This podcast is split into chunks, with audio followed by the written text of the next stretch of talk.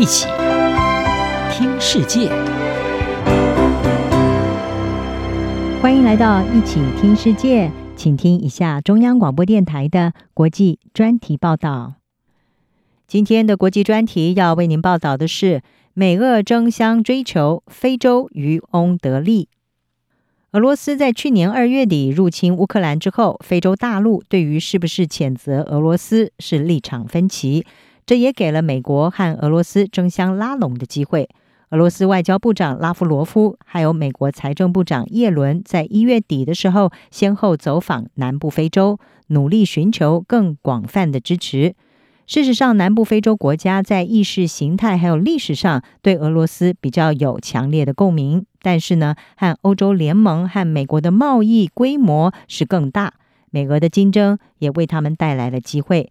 南非国际事务研究所非洲治理和外交计划的负责人格鲁泽，他是指出，他们有机会让一方对抗另一方，坐收渔翁之利，以此获得更多的援助和贸易。这正是目前所看到的。大国长期以来争夺非洲丰富的自然资源，以及他们在联合国的五十四张选票，这是最大的票源集团。位于南非和莫桑比克之间的内陆小国史瓦蒂尼，国内生产毛额不到五十亿美元，通常是不会引起世界大国的注意。俄罗斯也没有派驻外交官。但是呢，拉夫罗夫在访问南非之后，特别在史瓦蒂尼做了停留。史瓦蒂尼的外交部长扎杜利他宣称，这是莫大的荣幸。双方也签署了相互免签协议。史瓦蒂尼依赖美国的援助。但是呢，他的绝对君主制却是饱受美国对他人权的批评。另外，还有南非，它是非洲大陆的经济强国和外交重量级国家，现在也有了对认为他们过于专横和霸权的西方联盟嗤之以鼻的机会。南非最近和中国、俄罗斯举行了联合军演，遭到西方国家的质疑。南非的外交部长潘道尔，他为此事辩护说，这是朋友关系之中的自然进程。他甚至进一步的指出，除非达成和平协议，否则南非不再认为俄罗斯应该要从乌克兰撤军。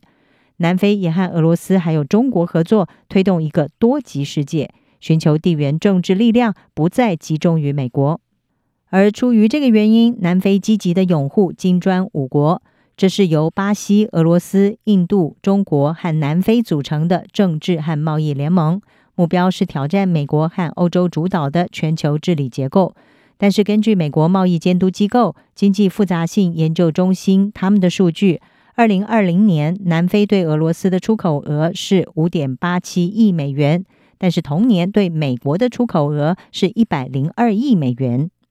爱尔兰利莫里克大学和平与冲突研究所的教授洛奇就指出，南非非常重视金砖国家，但是现实是金砖国家能够提供的很少，没有带来南非所希望获得的那些好处。洛奇说，中国虽然是南非主要的贸易伙伴，但是对葡萄酒和羊毛等基本产品是更感兴趣，而不是南非想要销售的高科技附加价值产品。他说：“美国能够提供更好的贸易机会。至于安哥拉，虽然年迈的政治阶层仍然记得在和叛乱分子二十七年的内战当中，俄罗斯对目前执政的马克思主义安哥拉解放人民组织的支持，但是呢，自从他的总统劳伦科二零一七年上任以来，已经明显的转向亲西方。”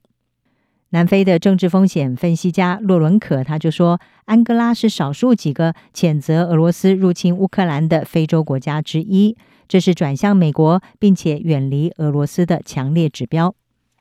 老伦科去年十二月在接受美国之音访问的时候，更是表示，他希望放弃俄罗斯的军事援助，转而寻求美国的军事装备。但是这一切并没有阻碍拉夫罗夫的到访。为了展现俄罗斯的软实力。拉夫罗夫提出了，在明年会把安哥拉学生的大学奖学金增加一倍，达到三百人。而此外，俄罗斯最大的钻石生产商埃罗莎也拥有安哥拉一座大型的矿山百分之四十一的股份。南非夸祖鲁纳塔尔大学荣誉人文教授菲拉托娃是指出，俄罗斯确实想要大声地说，他们不是孤立的。他们在任何地方都受到欢迎。专家表示，美俄在非洲进行新冷战，试图建立新的影响力，而这场角力正在加速进行当中。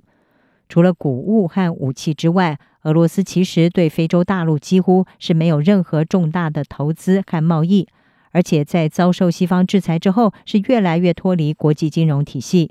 非洲国家虽然面临必须要对俄罗斯采取强硬态度的压力，但是事实上，美国所领军的阵营要在非洲孤立俄罗斯的目标还没有达成。以上专题由杨明娟编辑，海清清播报，谢谢您的收听。